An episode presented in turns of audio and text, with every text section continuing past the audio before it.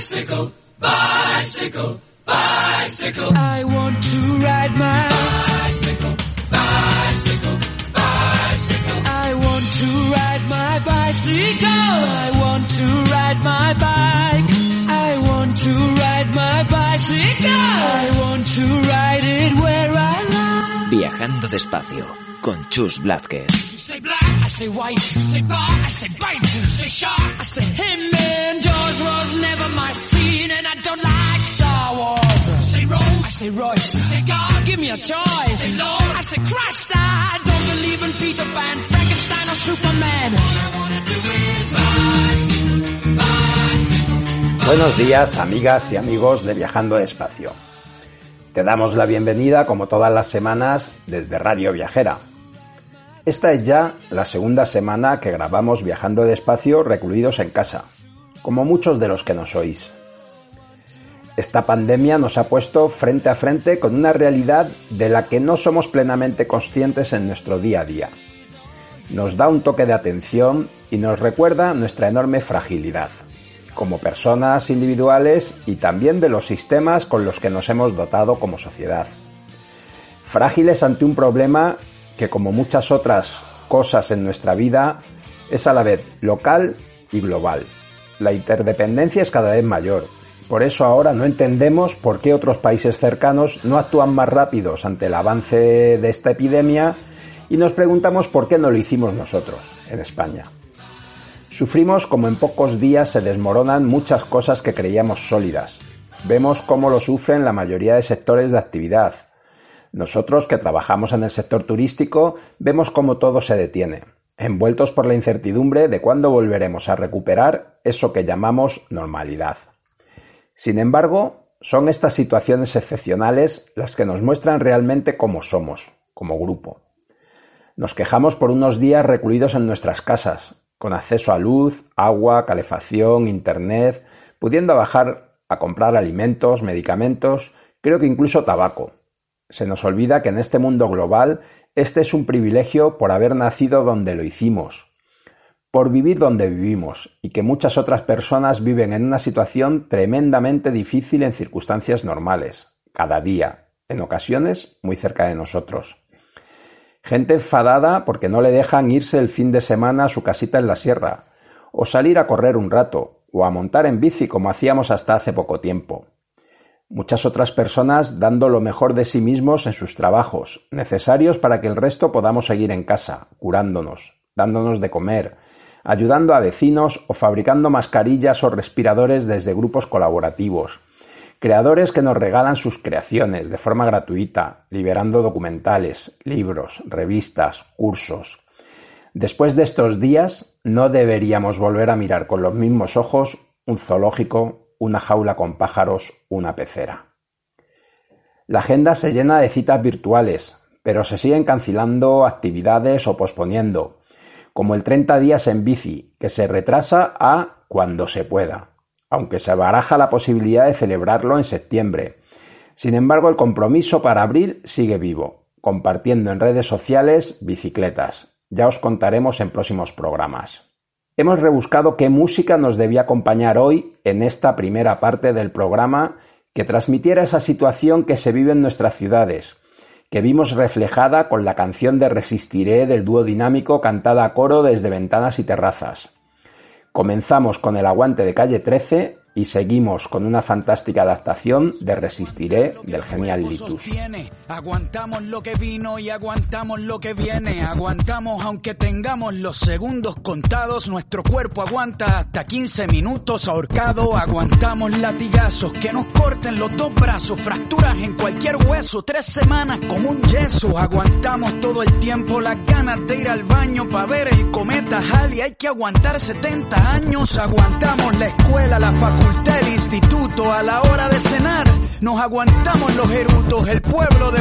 los. Los contenidos de esta semana siguen marcados por la crisis del coronavirus.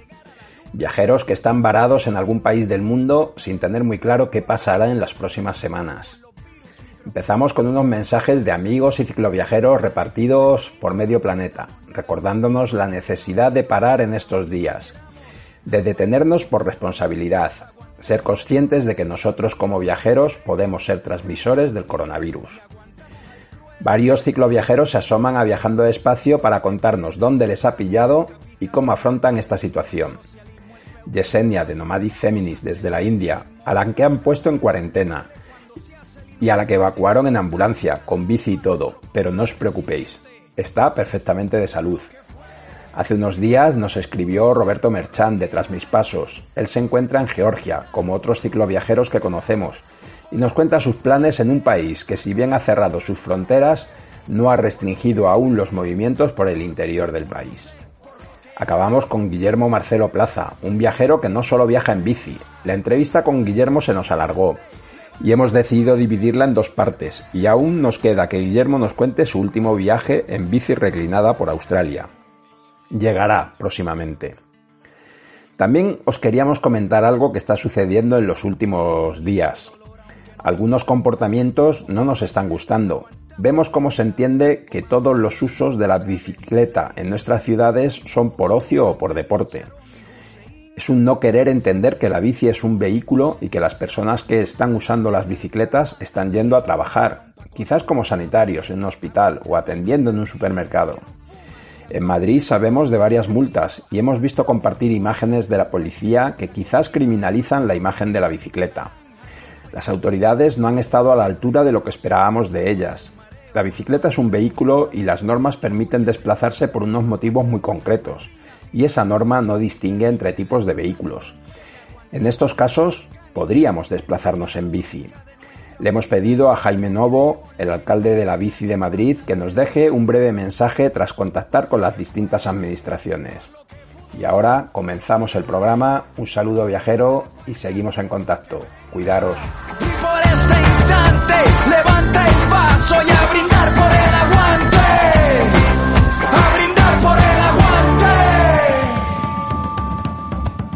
Aguantamos al ateo, al mormón, al cristiano, al budista, al judío. Según el Real Decreto que establece las normas que debemos cumplir durante esta cuarentena, solo se puede uno desplazar fuera de su casa para ir al trabajo convenientemente acreditado o para adquirir productos básicos lo más cerca posible de casa.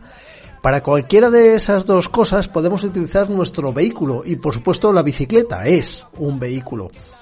Esto que acabo de contaros está confirmado con el Ayuntamiento de Madrid, con la Dirección General de la Policía y con el Ministerio del Interior. Tras algunos días de confusión, de ver vídeos en los que la policía para a ciclistas, ciclistas multados, perseguidos por la policía a caballo, es lógico que muchos ciclistas urbanos tengan algo de miedo a coger sus bicicletas, insisto, siempre en los supuestos que ampara el Real Decreto, ir al trabajo convenientemente acreditado y adquirir productos básicos.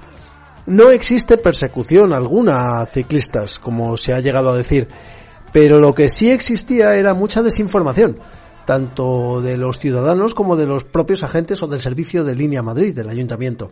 Poco a poco todos vamos viendo dónde están los límites y cuáles son nuestros derechos y obligaciones en esta nueva situación.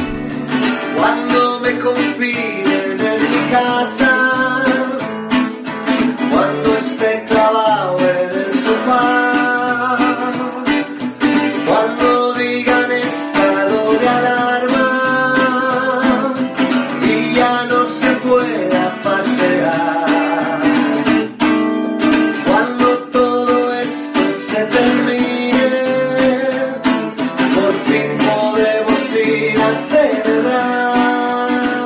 todos, soy Pablo de Vicky Canini y estoy en Georgia esperando a que todo vuelva a la normalidad para retomar el viaje.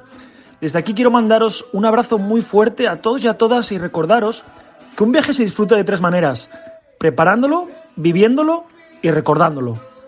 Quizá ahora no podamos movernos, pero podemos soñar con mapas y rutas, también podemos ordenar o editar las fotos de nuestra última aventura. Y cuando nos demos cuenta, volveremos a sentir el viento en nuestras sonrisas. Mucha fuerza.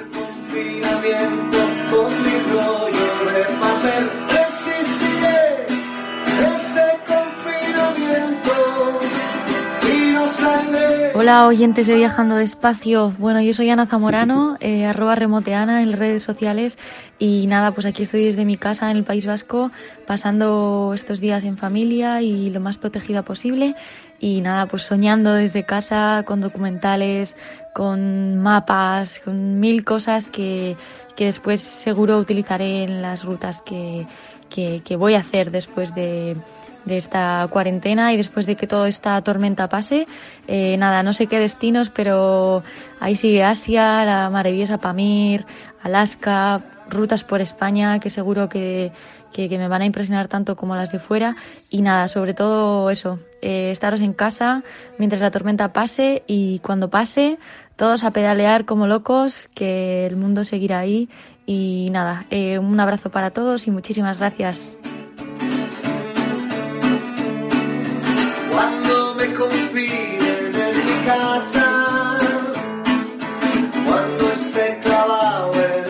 Soy Antonio de la Rosa, empresario y aventurero y bueno, pues eh, mi sector de empresario precisamente es el del deporte, el de la aventura, la naturaleza.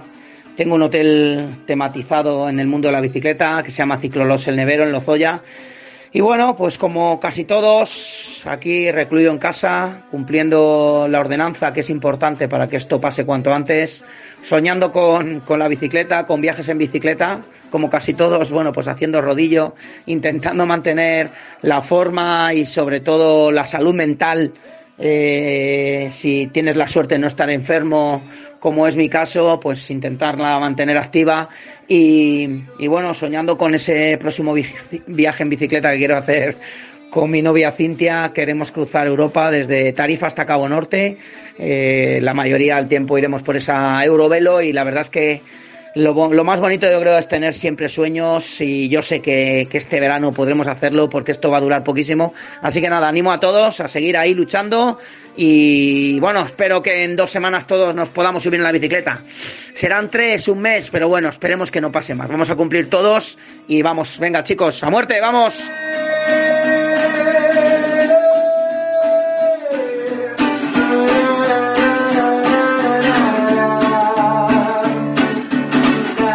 Somos Iciar y Pablo, organizadores de las jornadas de los grandes viajes y también ciclistas urbanos. Y estamos deseando que pase esto para volver a trotar con nuestras bicis por la ciudad. Y no os penséis que estamos con las mentes paradas. Estamos ya pensando en este verano, en las rutas que nos apetece hacer por España. Pensábamos irnos un poquito más lejos con las bicis, pero tal vez sea el mejor momento para recorrer la península ibérica. Un saludo a todos y a soñar con futuros viajes. Que ya queda poco. Cuando me confíen en mi casa, cuando esté clavado en el sofá. Buenos días amigos de Viajando Despacio. Soy Jezabel, ciclista en todas sus modalidades. Tenía mil planes cicloviajeros para esta primavera. Estaba preparada para ir al trabajo en bici en los 30 días en bici y nada, en casa y sin bici me encuentro, cumpliendo con mi parte de responsabilidad social. Ni siquiera puedo ir al trabajo en bici porque teletrabajo. No me puedo quejar, lo sé, pero es que ya es mala suerte, ¿no? Y aquí ando, inventando planes para cuando pase todo lo malo. Se me amontonan, como cada vez que me paro a pensar. Os mando un abrazo a todos y os animo e invito a disfrutar de la introspección a la que esta cuarentena nos obliga y a seguir soñando, porque una cosa está clara, queremos seguir viajando, ¿verdad? Así que a cuidarse y nos vemos en los caminos. Salud y pedales.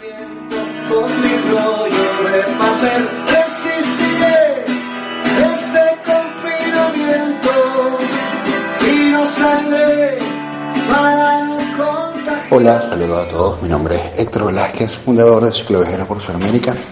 Cicloviajero como ustedes.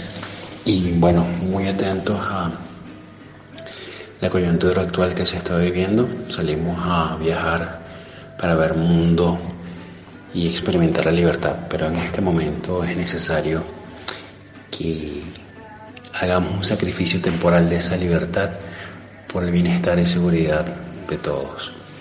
Entonces la invitación es a buscar un lugar de resguardo. Esto va a pasar como todas las crisis y nuevamente saldremos a la ruta a pedalear, a conocer y a ser felices en contacto con la naturaleza.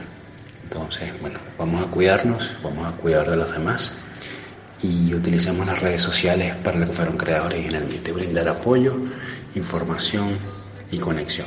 Saludos. En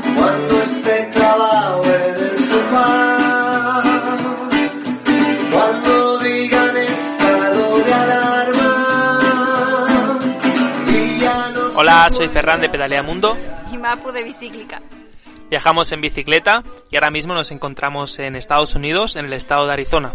Hace unas semanas que decidimos pausar nuestro viaje para que las instituciones hagan su trabajo y se solucione esta pandemia lo antes posible. Mientras tanto, nosotros hemos decidido eh, controlarnos y evitar comer muchos hot dogs, pizzas y hamburguesas, porque de aquí a unos meses volveremos a subir a la bicicleta y continuar nuestro rumbo hacia el norte. Y pues les deseamos que en este tiempo puedan preparar su siguiente aventura en bicicleta.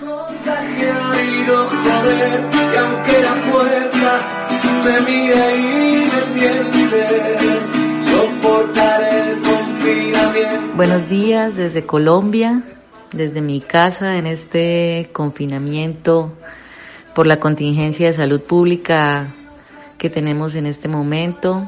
Mi nombre es Andrea María, soy ciclista urbana, cicloviajera de cuando en cuando y todo el tiempo ciclofeminista.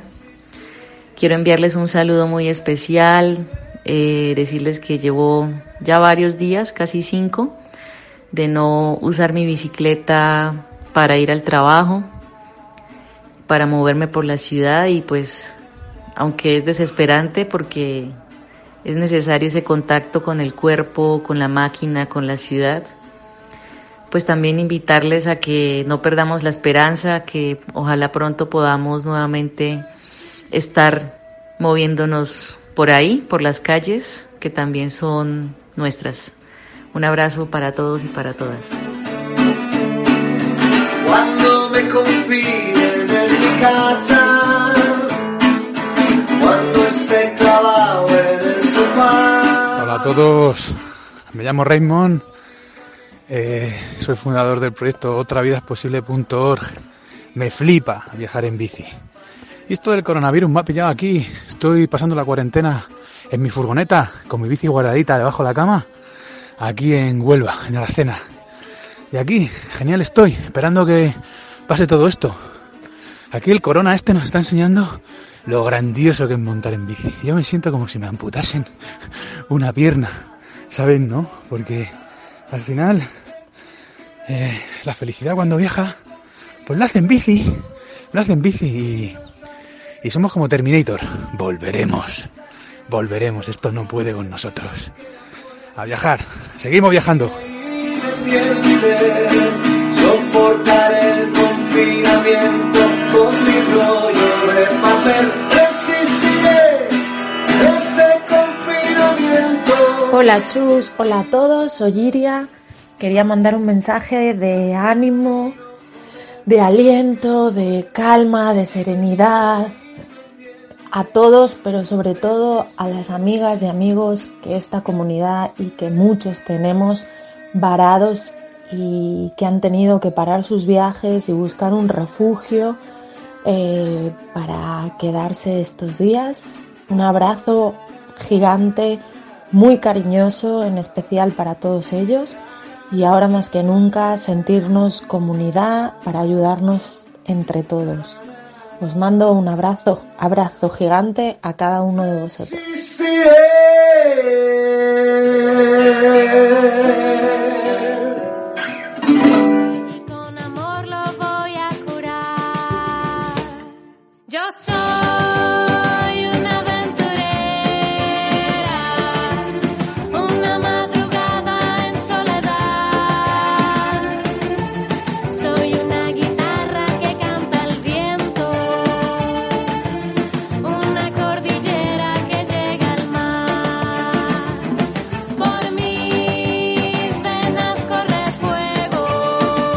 Viajando despacio, está hablando con Yesenia de Nomadic Feminist que se encuentra en India y queremos que nos cuente en qué situación se encuentra allí.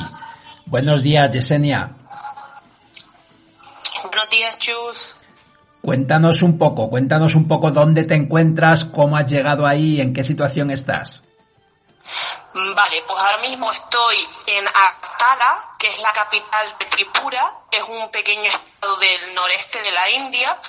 Eh, llegué a Tripura hace unos 11, 12 días eh, vía Bangladesh. Eh, cuando, cuando pasé la frontera, ya estaba ya la crisis del virus corona, pero solo había lo que era un chequeo médico y una toma de temperatura. También cuando entré en Bangladesh, que también entré desde la India, pero desde otro lado. Eh, una vez pasado ese test médico, lo que sea, te dejaban pasar y sin problema.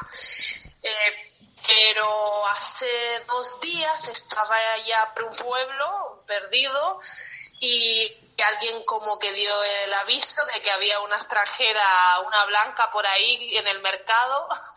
Y, y, bueno, pues vino la policía y un poco así, un poco show. Y bueno, me llamó no sé quién por teléfono que hablaba inglés y me explicó que tenía que ir al hospital porque tenía que estar en cuarentena y bueno, al principio me lo tomé un poco a la defensiva porque claro, yo estaba eh, descansando debajo de un árbol, en la sombra de un árbol, y viene un hombre y me pasa un teléfono y un nota por el teléfono me dice, vuelve, vuelve aquí al hospital, que no sé qué, yo, pero tú quién eres? Pero, y entonces, claro, estuve ahí peleándome con él y después ya acepté volver al hospital del pueblo a ver qué me iban a decir. Y bueno, al final, después de mucha trámite y muchas cosas, que como había cruzado la frontera con Bangladesh hace menos de 15 días, que ¿no? el periodo de incubación del virus, pues me dijeron que tenía que estar en cuarentena y eh, como eh, cinco días, ¿no? Para completar esos 15 días. No sé si tiene mucha lógica, pero bueno, eso es lo que me han dicho. Y, bueno, intenté hacer la cuarentena en el pueblo donde estaba porque me había costado mucho llegar ahí en bicicleta, como tres días, eh, mucha montaña, mucho calor estaba haciendo, pero no, me dijeron que, que no, que no había instalaciones, que me iban a hacer pruebas, entonces me montaron en una ambulancia y, con la bici y me trajeron de vuelta. Sí, sí, sí, con toda la parafernalia, con la sirena y todo. Tres horas de viaje con la sirena. A estos indios les gusta mucho el ruido. Oye, Yesenia, ¿y tú estás, estás bien de salud? ¿Te encuentras bien? Sí, sí, sí, la verdad que, que bien, que, que, tenga o no el virus, que esperemos que no, eh, no he tenido ningún síntoma. Vamos, que esto es por precaución y para que esta gente se quede tranquila. Yo también, yo pensaba que me iban a testear. Entonces yo dije, mira, pues así ya está bien, eh, yo también me quedo tranquila, ¿no? Porque una también está con la incertidumbre, en plan, y si tengo el virus y lo estoy pasando por ahí, ¿no? Eh, eh, como estoy en movimiento, pese a que en bici tenemos menos riesgo, eh, no me estoy quedando en hostales y en sitios masivos, eh, pero aún así tenía, ¿no? Mis dudas todo el mundo tiene sus dudas. Pero aquí no me han testeado ni nada. Eh, claro que estamos en India, los recursos son muy limitados. Y por lo menos las instalaciones donde me han puesto están más o menos bien, más o menos. Eh, porque digo más o menos porque, por ejemplo, los lavabos están fuera de la habitación, que ya se lo he dicho al personal médico, le he dicho, me hacen ponerme la mascarilla, pero tengo que salir eh, al lavabo fuera, digo, esto no es mucha cuarentena. Y además, ayer estaba yo sola.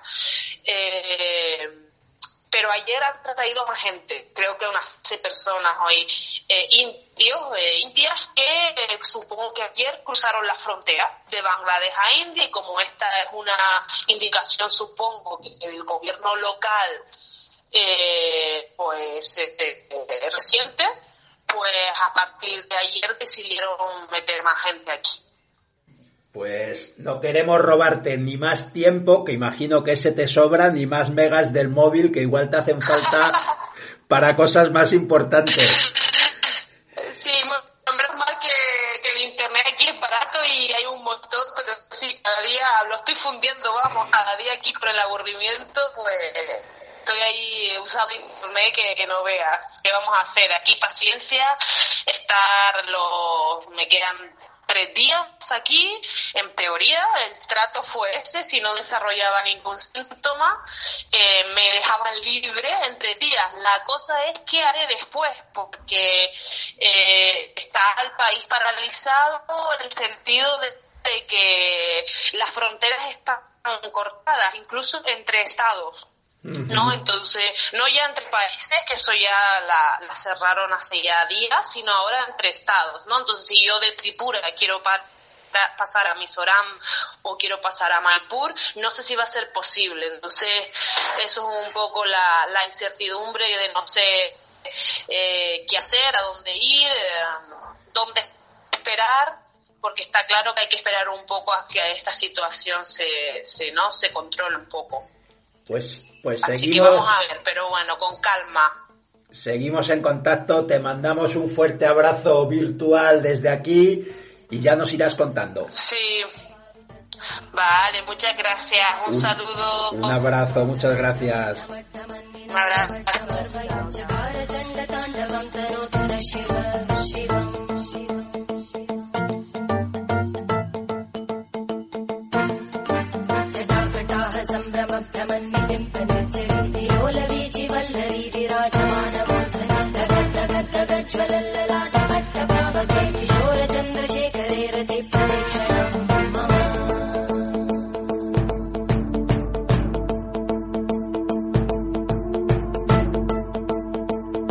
Viajando despacio tiene al otro lado del Messenger de Facebook a Roberto Merchan. Roberto Merchan al que podéis seguir en, Facebook buscando tras mis pasos donde él comparte sus andanzas, sus andanzas viajeras.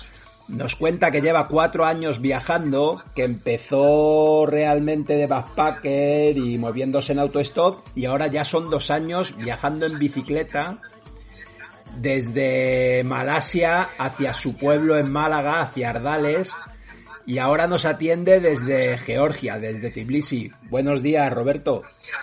Buenos días, buenas tardes, ya casi aquí que son las una. ¿Qué tal, Chujo? Muy bien. En cuarentena, un poco como, como casi todos aquí en España, y siguiendo con atención esta situación realmente extraña.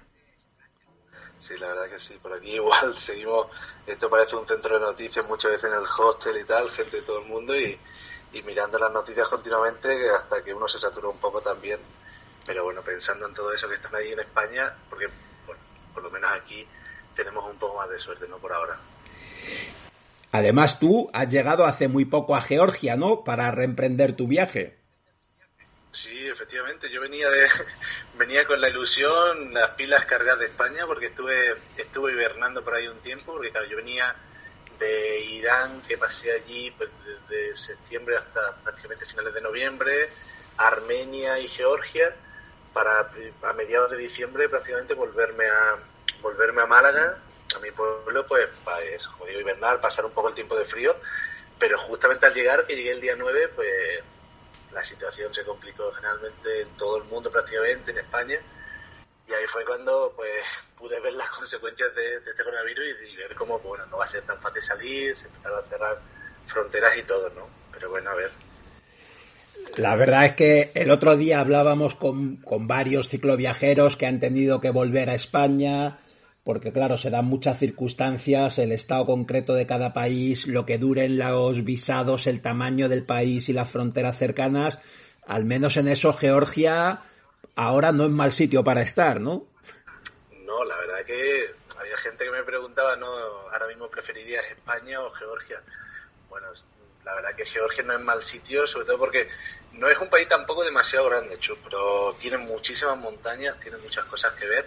Y como digo, como llegué en diciembre, prácticamente no vi nada, tan solo la capital, que es donde me encuentro ahora mismo preparando para salir, pero también la suerte de tener un visado de un año.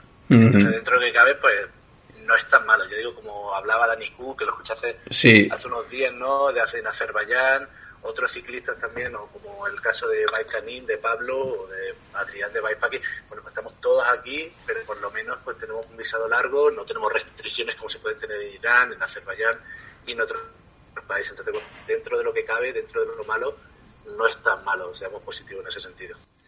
¿Y cómo se está viviendo allí ahora mismo en, en Georgia esta situación?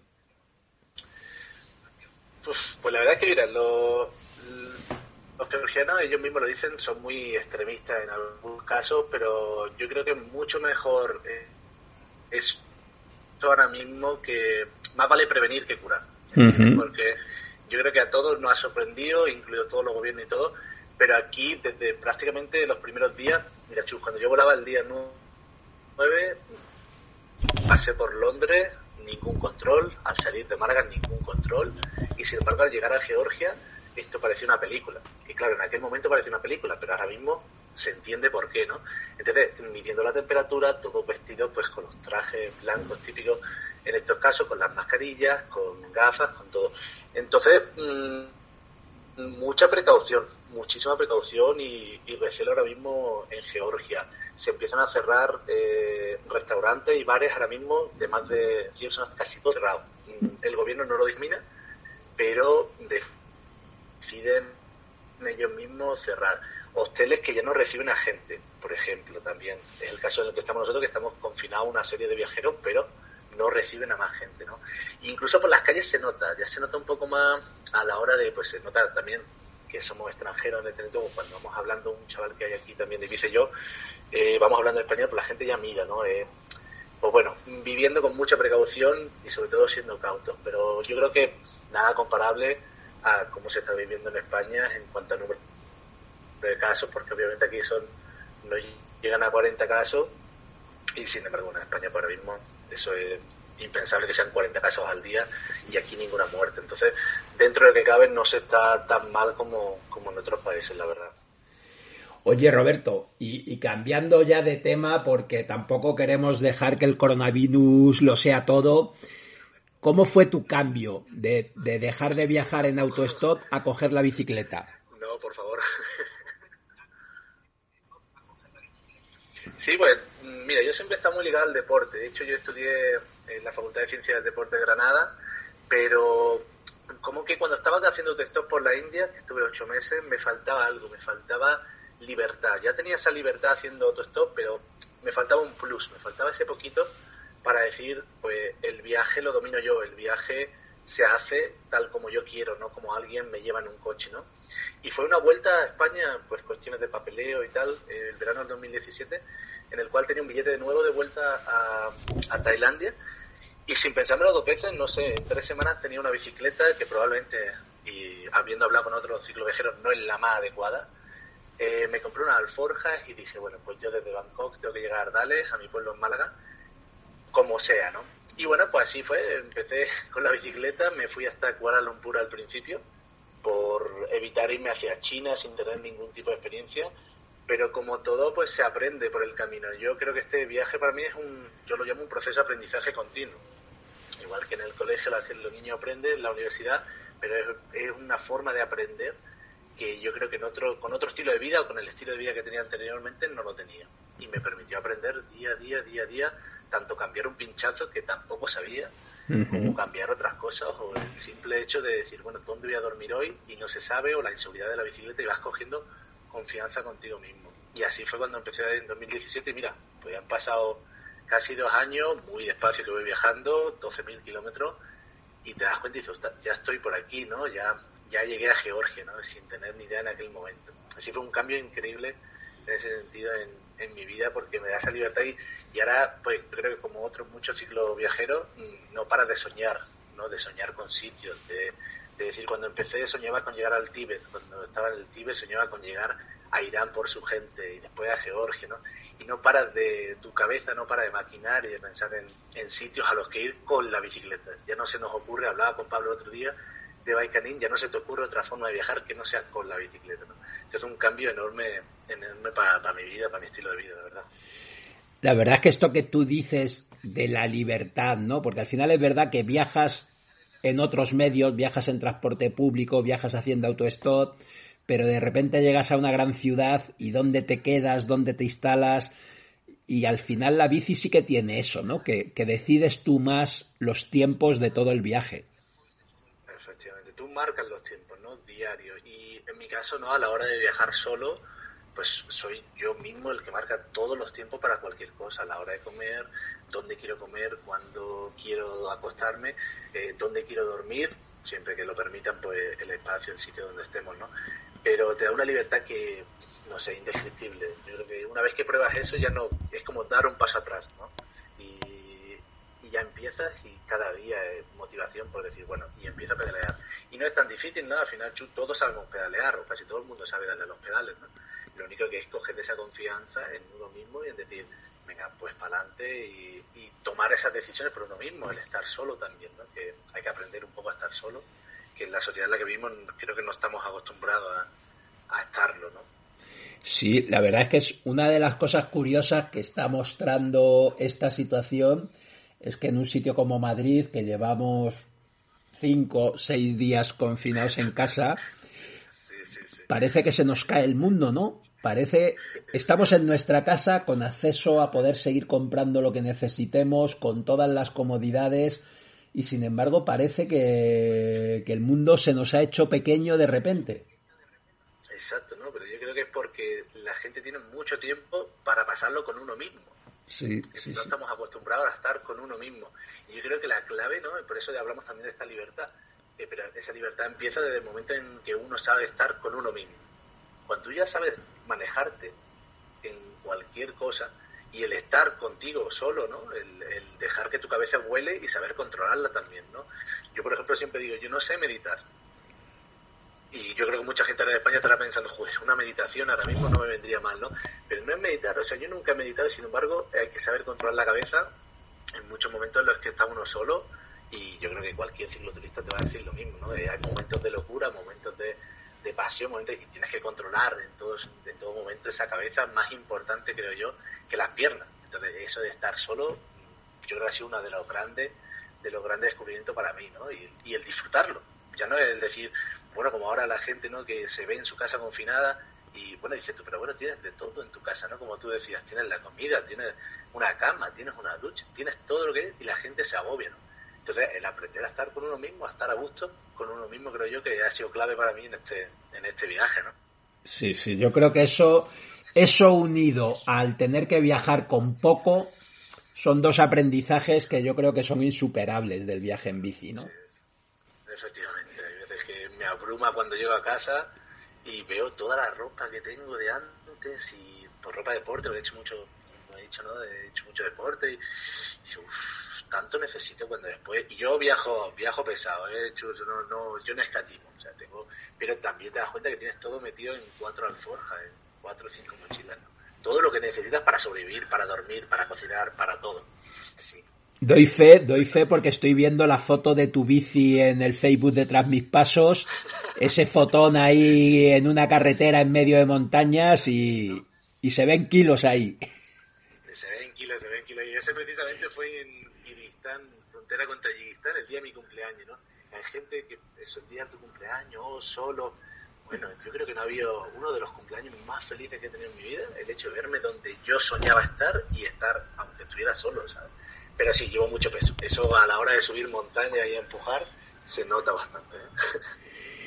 Bueno, y vamos a, vamos a pensar que esto se pasa, ya veremos cuánto dura, ¿Cuáles son tus siguientes pasos? ¿Hacia dónde te vas a dirigir? Pues, nunca mejor dicho, ¿no? Tras mis pasos. Eh, pues yo creo que, o sea, la idea es eh, por Turquía, eh, después hacia Bulgaria, pero, como digo, lentamente, tengo mucha ganas de disfrutar Turquía cuando nos lo permitan, aunque, claro, yo creo que la forma de viajar, esa es la duda que tenemos ahora mismo, es si si eso va a cambiar mucho en cuanto a la actitud de la gente hacia nosotros, ¿no? Uh -huh. Aunque ya pase lo del corona, aunque ya se abran fronteras, etcétera, etcétera, ¿cómo va a recibirme la gente? Porque para mí, por ejemplo, el gran objetivo de todo esto, y conforme voy pasando, pasan los años más todavía, me di cuenta que es la gente. O sea, yo lo que quiero es sumergirme en la cultura.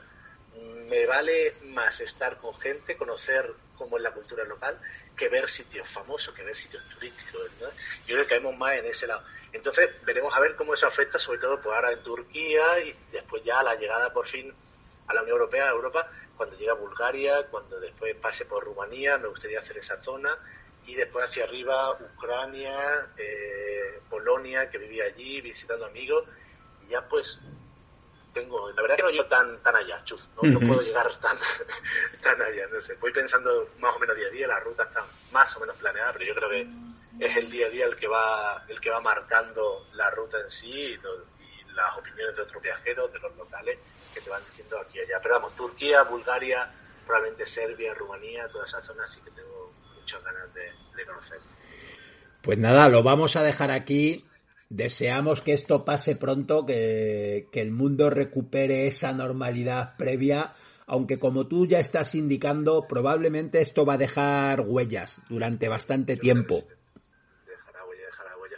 Lo único bueno desde aquí, pues eso, aunque aquí estemos bien, que todavía se puede pedalear, yo empiezo en dos días a pedalear de nuevo, pues mucho ánimo a todos vosotros y a todos esos sanitarios que están dejándose ahí la piel por, por intentar sufragar esta situación y llevarlo lo mejor posible, ¿no? Dentro de lo que cabe. Desde luego que si ellos son ahora mismo la gente que está ahí dando el callo de manera decidida. Pues un abrazo fuerte y buena ruta y seguiremos en contacto. Seguimos en contacto. Muchísimas gracias. Hasta pronto. Hasta luego. Piedra como tú como tú, piedra pequeña como tú, piedra ligera como tú, como tú, canto que ruedas como tú, por las veredas como tú, como tú. Viajando despacio, tiene al otro lado del teléfono a Guillermo. Podríamos decir que Guillermo es un viajero, pero es que es mucho más que un viajero. Es un multiviajero porque aquí que normalmente hablamos con viajeros en bicicleta, Guillermo Marcelo Plaza ha viajado de, de muchas maneras diferentes, en bicicleta también, pero le ha dado a todo, al transporte público, a la trotineta, a la bicicleta, a la bicicleta reclinada y ha recorrido buena parte del mundo. Buenos días, Guillermo. Buenos días, Chus. ¿Qué tal? ¿Cómo estás? Muy bien. Y, por favor, preséntate ante nuestros oyentes y cuéntanos cómo te iniciaste en esto de los viajes en bicicleta. Sí, bueno, pues eh, como bien has dicho, soy, soy Guillermo, un multiviajero. Me, me ha encantado esa definición. Y la verdad es que siempre me gusta a mí eh, descubrir nuevos lugares, pero de formas diferentes. No me gusta estar como monopolizando un, un elemento, como eh, una bicicleta o solo autostop o solo en coche. Entonces, bueno, el tema de la bicicleta surgió de repente. La verdad es que nunca había pensado yo en viajar en bicicleta, pero ocurrió una vez, hace muchos años, en eh, unos lugares preciosos, en esas playas de Cádiz, en la que yo estaba con mis colegas jugando ahí al, fútbol, a la pelota en, la playa, y bueno, haciendo un mal movimiento, eh, tuve una micro rotura del, del bíceps femoral, del muslo. Y luego a la noche siguiente, o, esa misma noche, no me acuerdo bien, pues estábamos en la discoteca, yo sin poder bailar, ahí apoyado en cualquier lado, y a la salida pisé un cristal roto. Un cristal roto que atravesó la zapatilla y se incrustó en el otro pie, de la, o sea, en la otra pierna, en el pie de la otra pierna. Y lo más gracioso es que al día siguiente yo partía para, ah, para Bélgica y ahí va a estar una semanita visitando a amigos, eh, conociendo eh, esa cultura tan apasionante de, los flamencos en Bélgica, las pinturas, los museos, quería hacer muchas cosas. Pero claro, no podía andar porque tenía un músculo roto en una pierna y un agujero en la otra pierna. Así que, bueno, un amigo mío ahí en, en Ámsterdam me dijo, oye, ¿y por qué no pruebas con una bicicleta? Y le dije, pero estás loco. O sea, como ¿cómo voy a probar con la bicicleta? No, no puedo andar casi. Y el caso es que con, el, con la pierna que tenía el, músculo y la micro rotura, iba muy despacito y con la, con la otra pierna que tenía el, el hueco en la parte, en la parte anterior, casi en los deditos, pues iba pisando fuerte con el talón. Así que iba avanzando y dije, ah, no me gusta. Así que eh, mi amigo no me podía dejar ninguna bicicleta, pero me eh, aconsejó ir al, al mercado de las flores ahí en Ámsterdam. Así que yo me dirigí, andando como pude, hacia el mercado de las flores, ya de noche, pues se acercó una, una persona, pues algo mm, no muy favorecida estéticamente, y me dijo, ah, ¿quieres eh, droga, LSD, cocaína, speed, eh, marihuana? Y yo le dije, no, no, no, quiero una bicicleta. Y bueno, la, la historia se puede alargar, por el caso es que conseguí esa bicicleta y eh, estuve una semana, pues desde Ámsterdam hasta Bruselas, eh, pedaleando. Y fue una experiencia única, fue una experiencia eh, algo improvisada, en la que no sabía muy bien cómo, cómo actuar, no llevaba incluso ni, ni alforjas, llevaba un trolley, una, una mochila de ruedas, pero de, descubrí unas salsas que me las pude colgar a la espalda y así estuve una, una semanita tirando de, de couchsurfing, eh, gente que, que te aloja en esta plataforma de viajeros y me gustó mucho, fue una experiencia para mí única. En ese momento yo no había pasado más miedo en mi vida y ahora le doy la, la, la vista atrás, lo pienso y digo, pero, pero chico, pero si fue un- una chorrada, fue un paseo. Pero en ese momento sí que me, me enervó la, la sangre de decir, ¿y esto cómo lo he descubierto antes? Esto tendría que haberlo probado antes. Y desde entonces pues me he ido aficionando a, a viajar en bici. Una llegada a la bici bien rocambolesca, ¿eh? Sí, la verdad es que sí, bastante... eh, No es, no es lo habitual de No. pensarlo, lo voy a preparar, dónde voy a ir, qué voy a hacer, qué bici comprar, qué, qué componentes, qué herramientas. No, fue comprar una bicicleta ahí en la calle y, y tirar para adelante, sin, sin ningún tipo de preocupación más allá de, de querer llegar a, a Bruselas, al, al aeropuerto. Y después de eso ya vinieron viajes por España, un Helsinki España, o sea que, que, que te- le tomaste el gusto. Sí, sí, claro. Eh, al- eso fue, fue en mayo de, de algún año, no- yo soy muy malo con las fechas, fue como mayo o así, y ya en, julio estuve haciendo un viaje por, por España, aprovechando, soy también, eh, eh, bueno, era, ya, ya no me acuerdo de nada, pero era entrenador de voleibol en ese momento, y había un congreso internacional de entrenadores en, en Valladolid, y dije, ah, ¿y por qué no voy en bici? Así que nada, aprovechando las vacaciones de verano, aprovechando ese, ese congreso, esa reunión de, entrenadores en, en Valladolid, pues dije, venga, vamos para allá.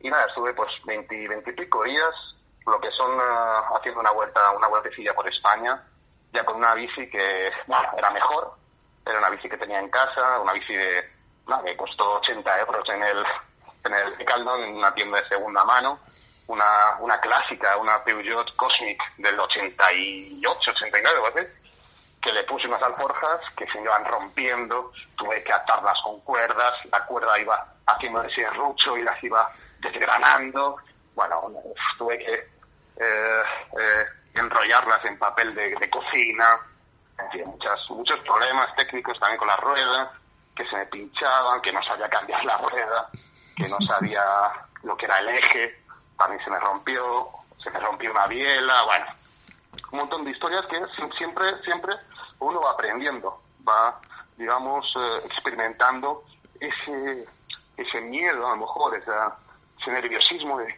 ¡ay, qué va a pasar ahora! ¿Qué, ¿Qué me va a ocurrir? ¿Por qué esto me pasa a mí? Y simplemente hay que tomárselo con la tranquilidad nece- necesaria para pararte, eh, pensar y actuar de alguna manera. Oye, y a mí me gustaría preguntarte, seguiste haciendo viajes en bicicleta, pero después te pasaste a la trotineta. Y eso, eso me gustaría que nos lo contaras y nos explicaras el por qué. Sí, bueno, el, el- la trotineta, para, para el que no lo sepa, es como un patinete grande. Eh, yo lo llamo trotineta, fue una, una palabra que se me ocurrió, porque cuando decía que iba en patinete por ahí, la gente me decía, ¿qué? que en patinete, claro, cuando hablamos de patinete pensamos en ruedas pequeñitas, Sí. lo que lo que juegan los niños, digamos. Pero esto es, digamos, un patinete agrandado. La, la, la rueda delantera, por ejemplo, es de 26 pulgadas. La rueda trasera es de 20. Hay diferentes modelos.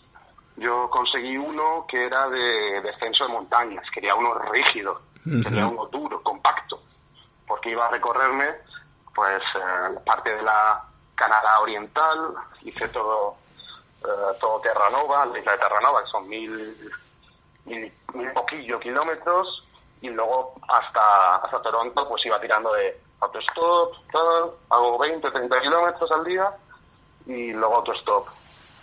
Y bueno, la trotineta es eh, una historia una historia larguilla, pero bueno, yo quería quería probar otras cosas, quería eh, tener otros, eh, otras experiencias, otros retos.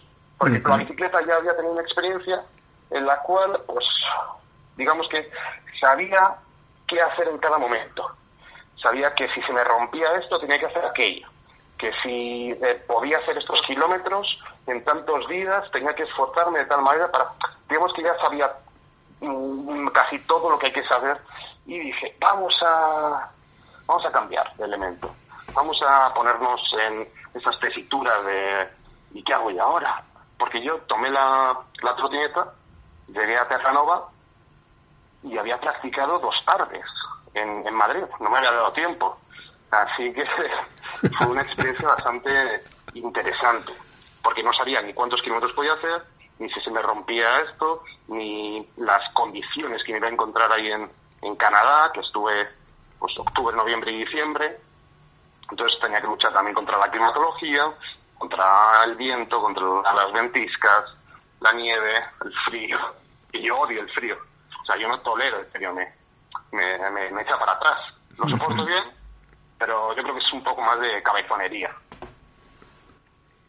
Y luego, después de Canadá, tiré con la trotineta para Trinacito Vago. Dije, me voy del frío, me voy de aquí y voy a buscar el Caribe. Así que nada, hice eh, la isla de Tobago, que nada, son 100, 120 kilómetros, 130 kilómetros de perímetro.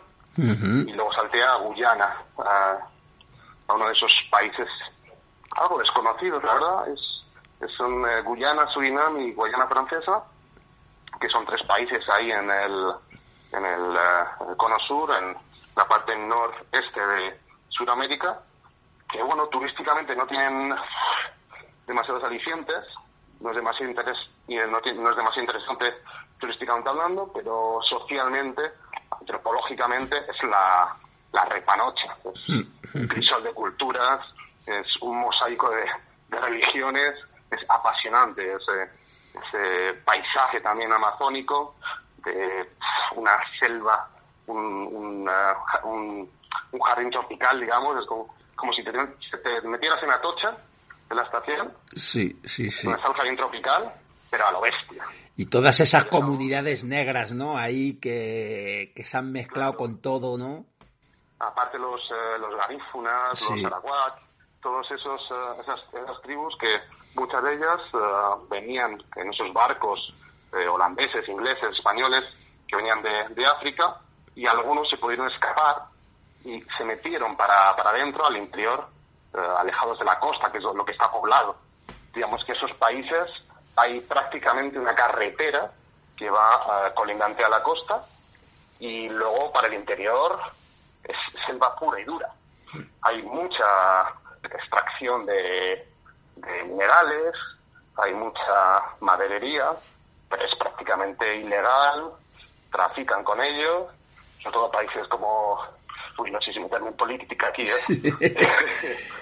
Aquí grandes, países grandes del mundo que están ahí metidos. Lo que tú quieras. eh, extrayendo ilegalmente esa, esas, eh, esa madera y esos minerales. Pero bueno, es lo que da trabajo también allí a, a mucha gente. Entonces, mm, claro, es la, la, la hipocresía, ¿no? De vamos a cerrar todo esto, pero ¿y qué damos a la gente que está trabajando en él? Ah, pues hay que tener cuidado con eso también, que toca el aspecto social de esos, de esos temas. Bicycle, bicycle, bicycle. I want to ride my